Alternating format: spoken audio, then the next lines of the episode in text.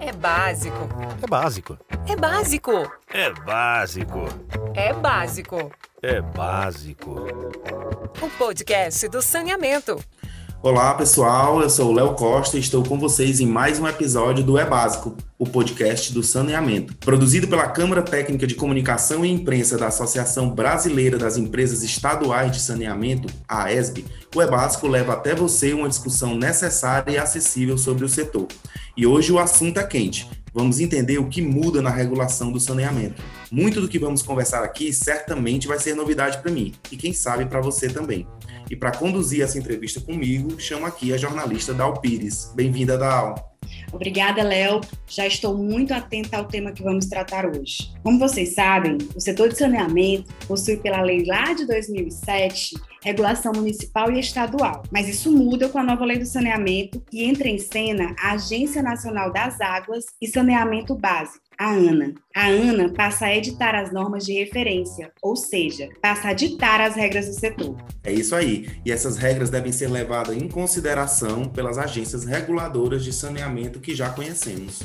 E para conversar com a gente sobre esse novo modelo de regulação do setor de saneamento, convidamos o Marcel Sanches, secretário-geral da Associação Brasileira de Engenharia Sanitária e Ambiental, a ABS, e também superintendente de assuntos regulatórios da Sabesp. Marcel, obrigado por aceitar nosso convite. E convidamos também Cristiane Dias, diretora-presidente da Agência Nacional das Águas, ANA. Bem-vinda, Cristiane. Fazia tempo que nós queríamos você aqui no É Básico, é porque eu acho que a regulação aí tem um papel muito estratégico e eu tenho muitas curiosidades de como é que vai ficar essa regulação federal. E eu começo perguntando, né? Como é que tem sido os ajustes de vocês aí, tanto internamente na ANA, quanto externamente com os players, né, é, envolvidos nessa construção desse momento em que a ANA vai fazer a regulação do saneamento no Brasil. Boa tarde a todos, cumprimento Léo, Dal, Marcel, agradeço a oportunidade. É muito importante a agência dialogar com a sociedade e também com todos os atores envolvidos nesse importante setor da infraestrutura que é o saneamento básico. Bom, a, essa competência nova da agência tem sido bem recebida, nós já estamos aqui trabalhando a todo vapor, é, já estamos colhendo bons resultados desse nosso trabalho, é, recebemos aí parte da nossa estrutura, ainda no aguardo de um resto de estrutura aí do governo federal, como, por exemplo, a autorização de concurso público, mas, de toda sorte, nós temos aqui um grupo de trabalho já constituído, voltado especificamente para o saneamento, e temos trabalhado muito. Então, isso aí pode ser aferido pela nossa publicação da agenda regulatória, que é um instrumento de planejamento que diz é, por quais períodos e quais temas serão trabalhados é, durante o ano. É, e o tema da semana passada, que consta na nossa agenda regulatória, que está no nosso eixo temático 5,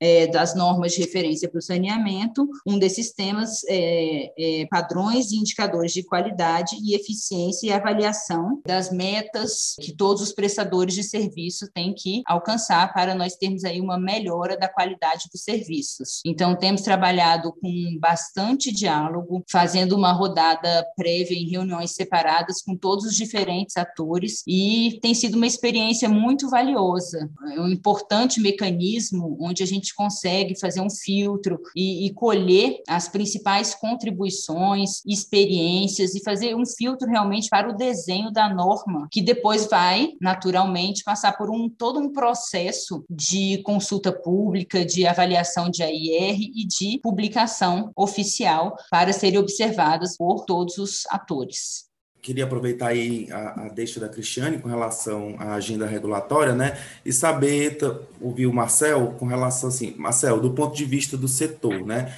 O que é que a gente pode esperar de uma regulação federal? Você acha que os indicadores e metas eles vão ficar mais desafiadores a partir dessa regulação? É um prazer estar aqui com vocês, cumprimentar a Cristiane, obrigado pela pergunta, né? É um prazer estar aqui. É, veja, eu particularmente vejo com muito bons olhos esse pilar do novo marco regulatório, que é o fortalecimento da regulação, né? Acho que a entrada da ANA no processo é muito bem-vinda, né? Para preencher uma lacuna aí é, regulatória, inclusive conceitual, que a gente sabe que existe ainda, né, no Brasil, é, com relação à regulação do serviço de saneamento, né? Diferente do setor elétrico, onde a gente já tem uma uma metodologia, um arcabouço bem consolidado. No saneamento, não. O saneamento é diferente. A gente tem algumas ilhas de excelência, eu diria, né, do ponto de vista regulatório, aí, com algumas agências que já têm aí uma expertise né, construída ao longo de muitos anos e que a ANA, é, é agora vindo a, a trabalhar nesse assunto, foi incumbida pela nova lei, é muito bem-vinda e acho que tem tudo para dar certo, principalmente é, no modelo que está sendo adotado, né? um modelo participativo, um modelo de transparente, de discussão prévia, né? submetendo a, aos itens a consulta pública. Né? Eu tenho participado de algumas reuniões setoriais que a equipe da ANA está organizando, eu acho que é um modelo que tem tudo para ser um sucesso. O desafio é muito grande, é, não é só a ANA, né? a ANA vai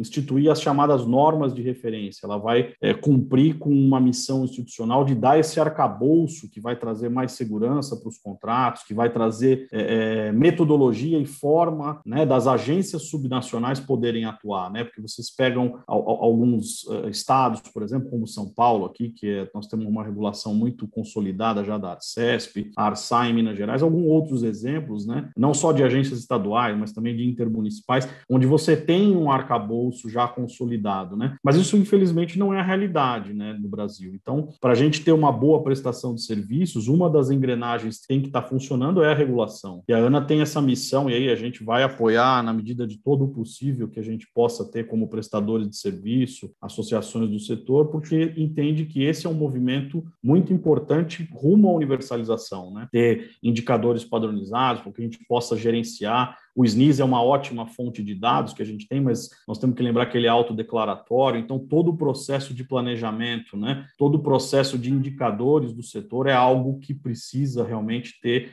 uma, uma abordagem integrada, que a gente possa realmente usar, é, um, tirar um bom proveito disso, né? Eu acho que é, nessa condição do fortalecimento de, da regulação, é, a gente tem aí plena certeza que estamos no caminho certo. A ANA começou bem, editou aí normas, né, uma proposta de agenda regulatória com normas de referência, né, que depois a gente pode entrar mais a fundo, mas tem coisas muito estratégicas ali, principalmente é, de transição aí entre modelos. Né? A gente tem ali, por exemplo, a norma de indenização por ativos não amortizados ainda, que é algo determinante para a transferência de um operador para outro, né? A gente sabe que nós devemos ter aí é, algumas licitações em curso, alguma, o processo de regionalização já está acontecendo nos estados, então, a gente vai precisar dessas regras bem constituídas para que a gente possa fazer essa transição da melhor forma possível, respeitando o direito e os contratos de todos os entes aí que estão operando no saneamento hoje, buscando a, a cumprir essa meta aí, que é um desafio universalizar até 33. Mas eu tenho certeza que juntos a gente tem condições aí de, de aprofundar nisso e no arcabouço regulatório a participação da ANA vai ser fundamental para dar esse norte aí, para a gente poder, claro, é, respeitadas aí as peculiaridades locais e regionais, mas temos que ter um rumo. Eu acho que a Ana vem num bom momento para nos ajudar a dar esse rumo. Cristiane, o Marcel até citou as agências reguladoras, que algumas de fato funcionam no país, né, que inclusive são parceiras também nesse diálogo da construção dessas novas normas. Mas no começo, lá atrás, quando a gente ouvia falar, nossa, mas a ANA vai passar a regular o saneamento, a primeira coisa que me vinha à cabeça, que sou apenas uma comunicadora do saneamento, era, nossa, mas essas agências vão acabar?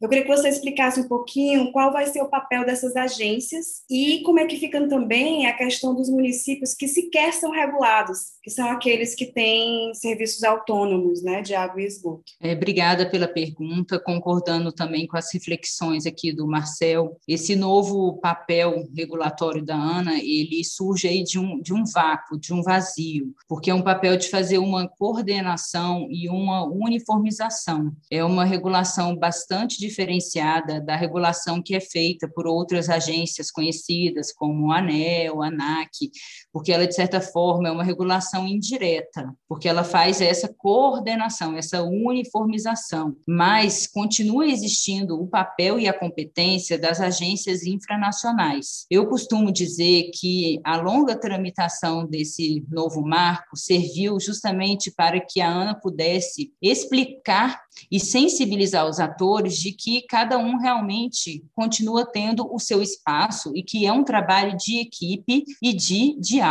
Esse novo marco, ele tem três grandes pilares que eu costumo dizer, da competição, da regulação e da regionalização. Então, eu, eu acredito que para universalizar, é, foram identificados, a partir de um diagnóstico que foi feito, esses três novos pilares. Por que regulação? É, é importante que o investidor que queira investir no setor de saneamento, ele tenha uma segurança, ele conheça exatamente quais são os seus riscos, é, o que, que pode ser é, lucro, quais são as regras de fim, de finalização do contrato, quais são as regras de multa por descumprimento, quais são as metas, aonde temos que chegar, em qual período eles têm para chegar até determinado patamar, e colocando também que nós temos um país muito desigual. Então, fazer essas referências, essas normas de referências, é, é todo um desafio muito grande, justamente porque é, as nossas referências são muito diferentes. Nós temos, assim, é, bons exemplos de agências que estão muito evoluídas, que têm um material muito consolidado, é, que trabalham com muita eficiência e são respeitadas, e também temos exemplos de agências é, que são muito capturadas é, e, e, que não têm é, padrões mínimos de governança para poder exigir uma melhor prestação de serviço. Então, tudo isso vai ser tra é, trabalhado de forma homeopática, no tempo. Não adianta a gente querer mudar o setor da noite para o dia. A gente tem que produzir normas na medida em que o setor também tem a capacidade de internalização, porque a gente botar metas muito altas, ninguém vai conseguir cumprir e não adianta. A gente tem que botar metas é, regras que se impuxem, que prezem para uma melhor prestação de serviço, mas que também sejam é, razoáveis e não completamente utópicas. Então, esse equilíbrio é o X da questão e é muito difícil. É, nesse item aqui específico que, que a gente tratou na semana passada de indicadores de eficiência, qualidade e eficácia, é, nós temos aí mais ou menos é, 70 agências e apenas 10 têm sistema de avaliação. Então, vejam a realidade. Nós temos 10 agências que fazem um sistema de avaliação, cada uma com um referencial diferente. E a lei agora manda a gente padronizar. A lei está dizendo, bom, tem que ser padronizado. Então, como padronizar um país tão diferente? Então, é claro que nós temos que fazer alguns recortes, é, trabalhar com metas, com percentuais, e isso também também vai ter uma correspondência depois na avaliação das agências e dos prestadores de serviços.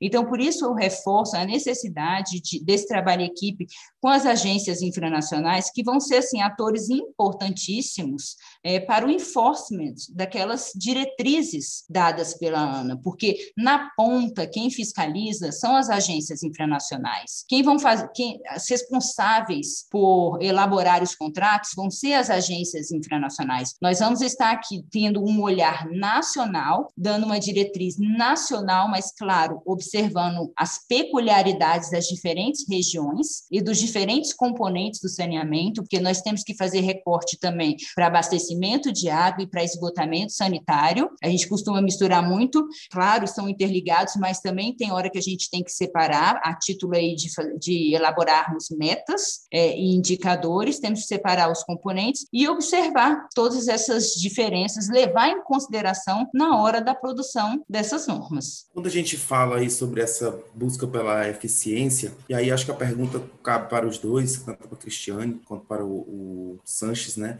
É, quando a gente fala dessas metas de, de eficiência, na busca pela eficiência, como é que fica a situação dos contratos que já foram celebrados? Isso me vem, é uma dúvida particular assim que eu tenho quando eu penso. Contratos que já foram firmados, que tem aí 30, 20 e tantos anos faltando, assim, eles vão precisar de algum tipo de ajuste? É, posso começar, Marcel, e já te passo a palavra? Bom, nós temos hoje, para a população, para a sociedade entender, dois tipos de contratos. Os contratos de programa, que são aqueles contratos que foram celebrados no passado, sem competição. E temos o quê? Os contratos que são concedidos onde é, os prestadores de serviços apresentam propostas e a melhor proposta ganha a licitação e tem, a, a capacidade ali de exercer aquele serviço. É, todos os contratos que foram celebrados no passado vão ser respeitados, porque o contrato ele nasce para ser cumprido. Porém, como são contratos que, de certa forma, é, contêm algumas lacunas e nós precisamos também universalizar o serviço, quer dizer,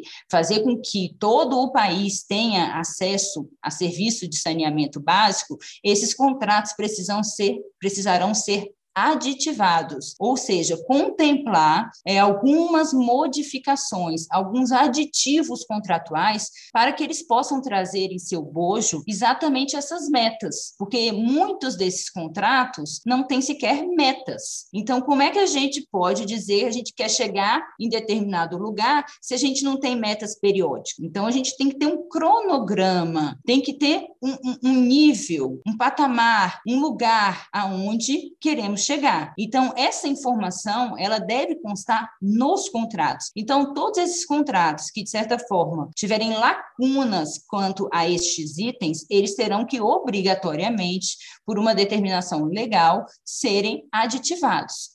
Agora, por outro lado, a gente avalia o seguinte: muitas das orientações, das diretrizes, das novas regras do marco legal já estão sendo incorporadas pelas concessões que estão sendo atualmente feitas. Então, assim, é, é, muitos leilões que foram é, feitos, estão sendo feitos, já estão incorporando essas regras, essas metas, essa matriz de risco mais, mais nítida, dizendo: olha, isso aqui é de responsabilidade do governo, do poder concedente, isso aqui é de responsabilidade do concessionário, daquele que vai prestar o serviço. Assim, com essa clareza, o investidor olha e, e identifica: bom, eu sei qual é o meu risco, é, eu sei quanto eu posso ganhar, quanto eu posso perder, o que, que pode acontecer durante esse contrato. E, naturalmente, aquilo que não for possível prever, afinal de contas, nós estamos falando aqui de contratos de longa duração, de 25, 30 anos, vai ser um residual que vai caber às agências infranacionais e à Agência Nacional de Águas Saneamento Básico e a ANA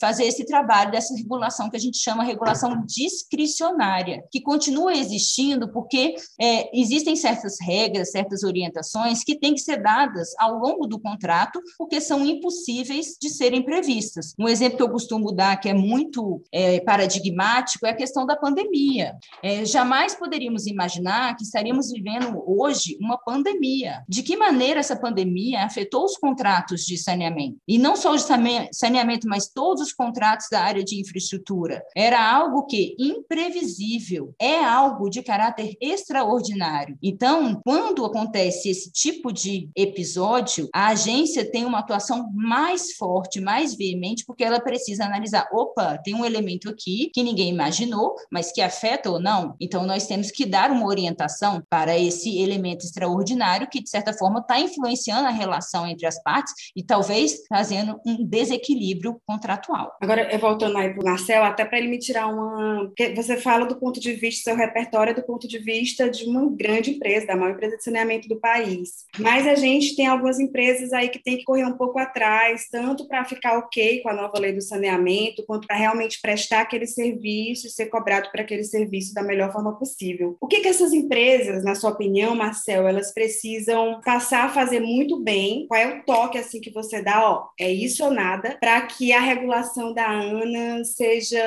para que ela seja bem sucedida, né, na regulação da ANA, que vai ser mais forte, digamos assim, mais fortalecida, como vocês estão no começo. Veja, Dal, é, esse é um novo momento do saneamento brasileiro. Né? Acho que todos têm que ter clareza de que nós estamos buscando aqui evoluir enquanto sociedade na busca da universalização dos serviços. Né? Não, não é possível que a gente é, ainda aceite tranquilamente ter metade da população não, uh, não tendo acesso ao serviço de esgotamento sanitário completo. Eu vejo que isso é uma condição é, estrutural do setor que ao longo do processo é, a gente teve aí é, é, discussões né, em volta da titularidade, se isso é municipal, e foi parar no Supremo Tribunal Federal uma discussão né, que a própria lei agora também endereça através do artigo 8 Então, assim, eu acho que nessa linha né, a gente ficou muito num debate de quem é o dono e se o público ou o privado é mais eficiente. Né? E que, na prática, para o cidadão que está lá na ponta,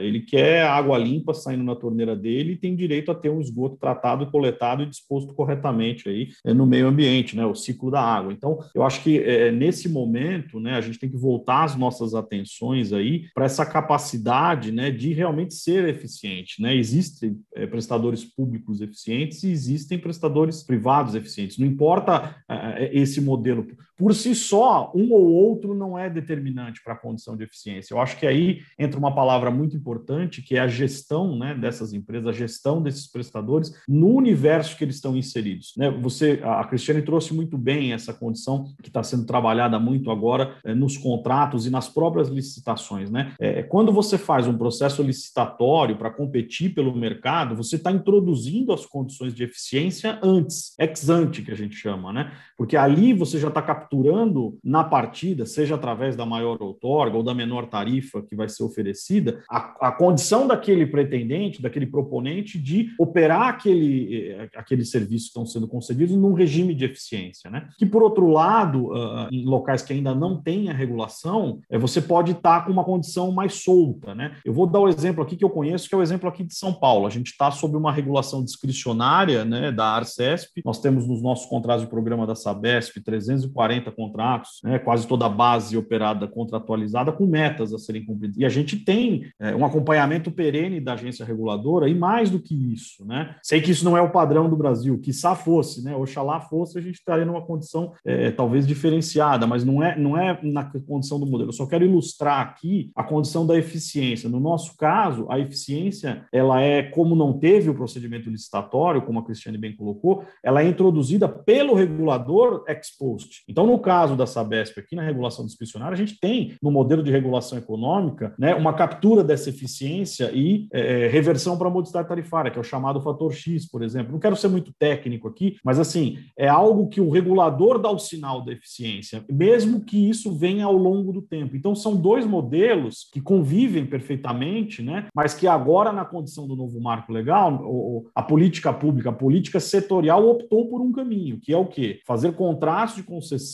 introduzindo essa eficiência na partida, com editais de licitação bem modelados, com planos eh, regionais agora bem modelados, né? Para que você tenha essa captura na partida e aí sim, com a, como as agências, como a Cristiane bem disse, não tem ainda uma referência. São raras as agências que desempenham um papel nessa linha da introdução da eficiência, como eu citei aqui. Você tendo esse modelo né, de, de, de, de competição pelo mercado, a tentativa é do quê? É de você introduzir essa eficiência na partida. Eu acho que tem grandes desafios aí, porque mesmo assim nós vamos precisar dos reguladores, nós vamos precisar dos reguladores subnacionais consolidados, estabelecidos, né? E olhando para a ANA como um grande espelho, com aquela biblioteca de normas de referência, como um norte a seguir para que aquilo possa ser é, é, é, uma referência em busca da eficiência, né? As metas elas vão vir dos contratos, vão vir. A ANA não vai definir a meta, a ANA não é planejamento, a ANA é regulador, né? Isso vai vir do planejamento local, do plano municipal, do plano regional agora, no regime de prestação regionalizada, em que isso vai ter que ser concatenado ao longo do tempo, né? Acho que a palavrinha-chave aí, acho que a Cristiane vai concordar comigo, é de forma gradual e progressiva. Assim como as normas de referência vão ser, ao longo do tempo, né, é, estabelecidas, as metas têm que ser da mesma forma. Eu gostaria de ter uma poção mágica que resolvesse o problema do saneamento num passe de mar, mas não existe isso. A gente tem é uma construção conjunta, coletiva da sociedade brasileira, de todos os agentes do setor, em busca de um bem comum que é o quê? Universalização. O objetivo da lei é a universalização. O prazo é extremamente desafiador. Poucos estados talvez tenham condições imediatas, né, na condição atual de crise fiscal, os municípios, a pandemia que nos atingiu, todos os esforços estão voltados para a saúde pública e assim deve ser. Não está errado, nós temos que cuidar da saúde do, das pessoas, é isso que está nos ameaçando a vida nesse momento. Então, nós temos um cenário complicado para investimentos, né? Nós temos um cenário que a gente precisa exercitar esse arcabouço institucional, esse arcabouço de trazer mais segurança para que a gente possa, dentro desse ambiente, trazer eh, mais investimentos, sejam eles públicos ou privados, sejam eles em regime de parceria, né? mas a eficiência vai ser determinante para aplicar bem esses recursos. Então, isso tudo vai nascer numa palavrinha que é chave, que é o planejamento.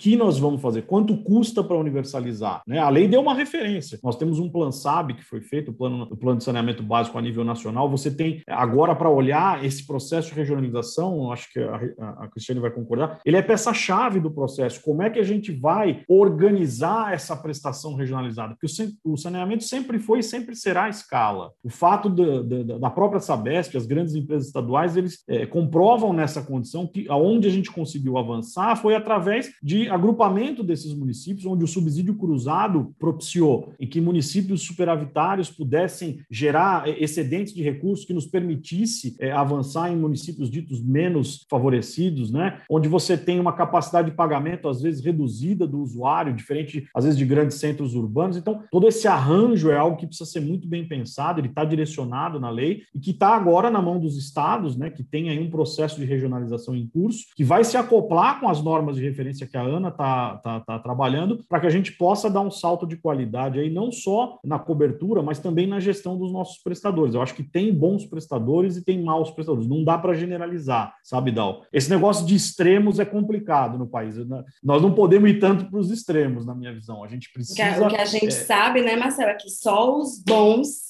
sobreviverão. Pois é, tem uma condição que é, é esse ponto que eu ia chegar, não quero me estender, mas está faltando uma peça desse quebra-cabeça ainda. Dentro do marco legal, tem lá um decreto regulamentador que ainda não foi editado, que é justamente o que fala na linha de, é, é das empresas, dos prestadores de serviço, comprovarem a capacidade é, é, é econômico-financeira para atingir a universalização. Isso está sendo, acho que, discutido no governo federal, a Cristiane pode confirmar isso. Vai sair mas, assim, daqui a pouco, né, esse resultado, eu acho que mês que vem. Essa essa peça do quebra-cabeça acho que vai ser fundamental, que ainda não está claro para todos nós, mas que está em vias de ser editado e que com certeza preenche esse, esse, esse último, a última peça do quebra-cabeça para poder é, cada um fazer a sua lição de casa. Que tem lição de casa para fazer, eu não tenho a menor dúvida disso, né? Tem muita lição de casa. Então, vamos correr atrás que o tempo está passando. O tempo está passando para a gente também, até porque a Cristiane tem um novo compromisso agora. Bem, eu queria agradecer a participação de vocês, muito, muito legal. É, inclusive, eu acho que a Ana, né, a Agência Nacional de Águas e Saneamento, agora, eu acho que tem um caminho aí muito bonito a percorrer pela frente. Inclusive, eu aprendi a respeitar a Ana por uma pessoa que aqui no Ceará fala muito bem da Ana, que é o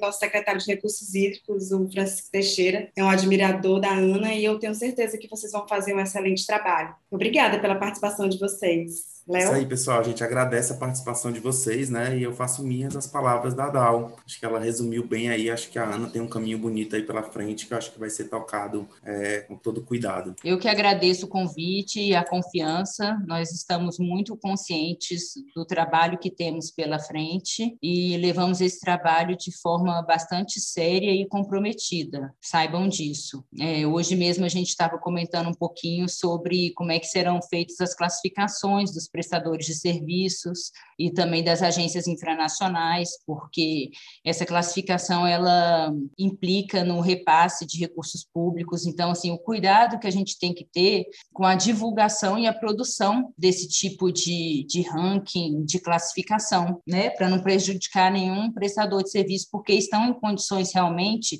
desiguais. Então, seria muito fácil a gente fazer uma classificação de péssimo, ruim, bom, ótimo, excelente, e não é isso. É, o setor de saneamento não comporta uma classificação tão binária. É, a gente vai ter que ter um, uma modelagem mais complexa é, para poder fazer essa classificação, porque o que a gente quer é que os bons fiquem e que aqueles que querem ser bons também tenham oportunidade. Então, eu acho que o primeiro passo é esse: é viabilizar, é, proporcionar que quem queira ficar e quem tenha condições de promover o investimento que o setor hoje precisa consiga ficar. Como o Marcel falou, realmente esse decreto de capacidade econômica financeira ele está sendo bem trabalhado, está bem adiantado e ele vai trazer esse contorno final para todo o mar, é, essa pecinha que falta e a gente para a gente poder dar seguimento aos nossos trabalhos. Muito obrigada pelo convite, deixo um, um, carinhoso abraço para todos e continuo colocando a agência à disposição para o diálogo. Muito obrigada, gente, obrigada mesmo. Valeu também, Agradeço Marcel. Também. Obrigado a vocês pelo convite, obrigado. sempre um prazer. Obrigado, Cristiane, um grande abraço aí a todos. Agora vamos até Brasília com a Aline Batista, que é da Companhia de Saneamento Ambiental do Distrito Federal, a CAESB, para saber um pouco mais como está essa discussão no âmbito da Câmara Técnica de Regulação da AESB. E aí, Aline, como estão os trabalhos por aí? A Câmara Técnica de Regulação atualmente está trabalhando no diagnóstico das mudanças promovidas pelo novo marco de saneamento, de forma a auxiliar as concessionárias nesse processo de mudança. E como as empresas operam em contextos distintos e de acordo com a realidade regional e local, percebe-se que são muitos os desafios para adaptar o setor a essas novas diretrizes nacionais. Nesse sentido, a Câmara Técnica também está empenhada em participar e contribuir ativamente para a elaboração das normas de referência da Agência Nacional de Águas e Saneamento Básico. No atual contexto, a Câmara Técnica tem um papel fundamental que é trazer para este trabalho a expertise dos profissionais que atuam diretamente no setor. A primeira reunião com a Agência Nacional, que foi realizada no dia 14 de abril, tratou do tema indicadores e padrões de qualidade da prestação de serviços de abastecimento de água e esgotamento sanitário. E foi muito importante para a abertura desse diálogo entre as diversas instituições que hoje estão interessadas no tema. Houve uma participação expressiva de representantes discutindo as diretrizes para esses padrões de qualidade, o que sem dúvida é relevante para a melhoria da prestação de serviços de uma forma geral no país. É, e as câmaras técnicas de regulação, gestão empresarial, bem como outras que estavam presentes, conseguiram de uma forma objetiva expor suas preocupações e contribuir efetivamente para a melhoria dessa norma, o que sem dúvida é enriquecedor para o trabalho, já que foi possível demonstrar os diferentes contextos de saneamento no país, para os quais é, pretende-se elaborar uma norma de referência nacional. Esse diálogo é muito positivo para o saneamento e a Câmara Técnica de Regulação está preparada para participar e contribuir para as demais normas de referência da Agência Nacional. Bom, a agenda regulatória da ANA tem uma previsão de elaborar 22 normativos até o próximo ano, né? Então veja que a Câmara Técnica de Regulação terá muito trabalho daqui para frente e também estamos ansiosos para continuar contribuindo com essa agenda regulatória. Gente, agora mudando de assunto um pouquinho, eu queria convidar vocês para irmos até o Rio Grande do Norte, conhecer uma experiência bem legal da Companhia de Águas e Esgotos do Rio Grande do Norte, a CAER. Lá eles conseguiram avançar no trabalho de educação ambiental, mesmo em meio a essa pandemia maluca que a gente está vivendo. Oi, Paulo, conta pra gente um pouco mais sobre esse trabalho tão importante nesse momento. Olá, ouvintes. Estamos falando de Natal, a capital potiguar, trazendo as novidades da CAERN, a Companhia de Saneamento do Rio Grande do Norte. E o tema que trazemos aqui hoje é bem importante: educação ambiental durante a pandemia. Quem vai nos contar sobre isso é Judson Soares, gerente de controle de empreendimentos da CAERN. Judson, como tem sido trabalhar com educação ambiental nesse cenário difícil que atravessamos com a pandemia? É, tem sido um ciclo de desafios que a gente tem enfrentado, de mudar completamente a forma de trabalho para a maneira virtual. É, e isso trouxe um ganho enorme, que a gente conseguiu atingir novos públicos, é, novos alvos foram alcançados e a gente começou a explorar todas as redes sociais, Facebook, lista de transmissão de WhatsApp, Instagram e de certa forma a gente conseguiu propagar ainda mais esse conhecimento relacionado à educação ambiental. No final do ano passado, a Carne lançou o e-book do saneamento. Nos fala um pouco dessa iniciativa. Ela parece estar sendo bem aceita pela população, não é isso? Isso mesmo. É, o e-book foi uma, uma estratégia lançada que encaixou perfeitamente com o cenário atual. Como foi falado anteriormente, a gente conseguiu atingir novos públicos e esse e-book é, trouxe, de certa forma, um maior conhecimento de forma consolidada relacionado à educação ambiental na área de saneamento. Isso foi primordial para a CAEM. Para quem se interessou pelo e-book, ele está disponível no endereço portal.caerne.com.br. Vou repetir: portal.caerne.com.br. Dal, Léo, eu volto com vocês no estúdio. Estamos chegando ao fim de mais um É Básico, o podcast do saneamento. Nosso agradecimento aos participantes do episódio de hoje e também aos membros da Câmara Técnica de Comunicação e Imprensa da AESB que participaram com a gente. Agradecemos a sua audiência e semana que vem a gente volta. Se você tem sugestão para o É Básico, entre em contato com a gente pelo basicopodcast.gmail.com. Até a próxima!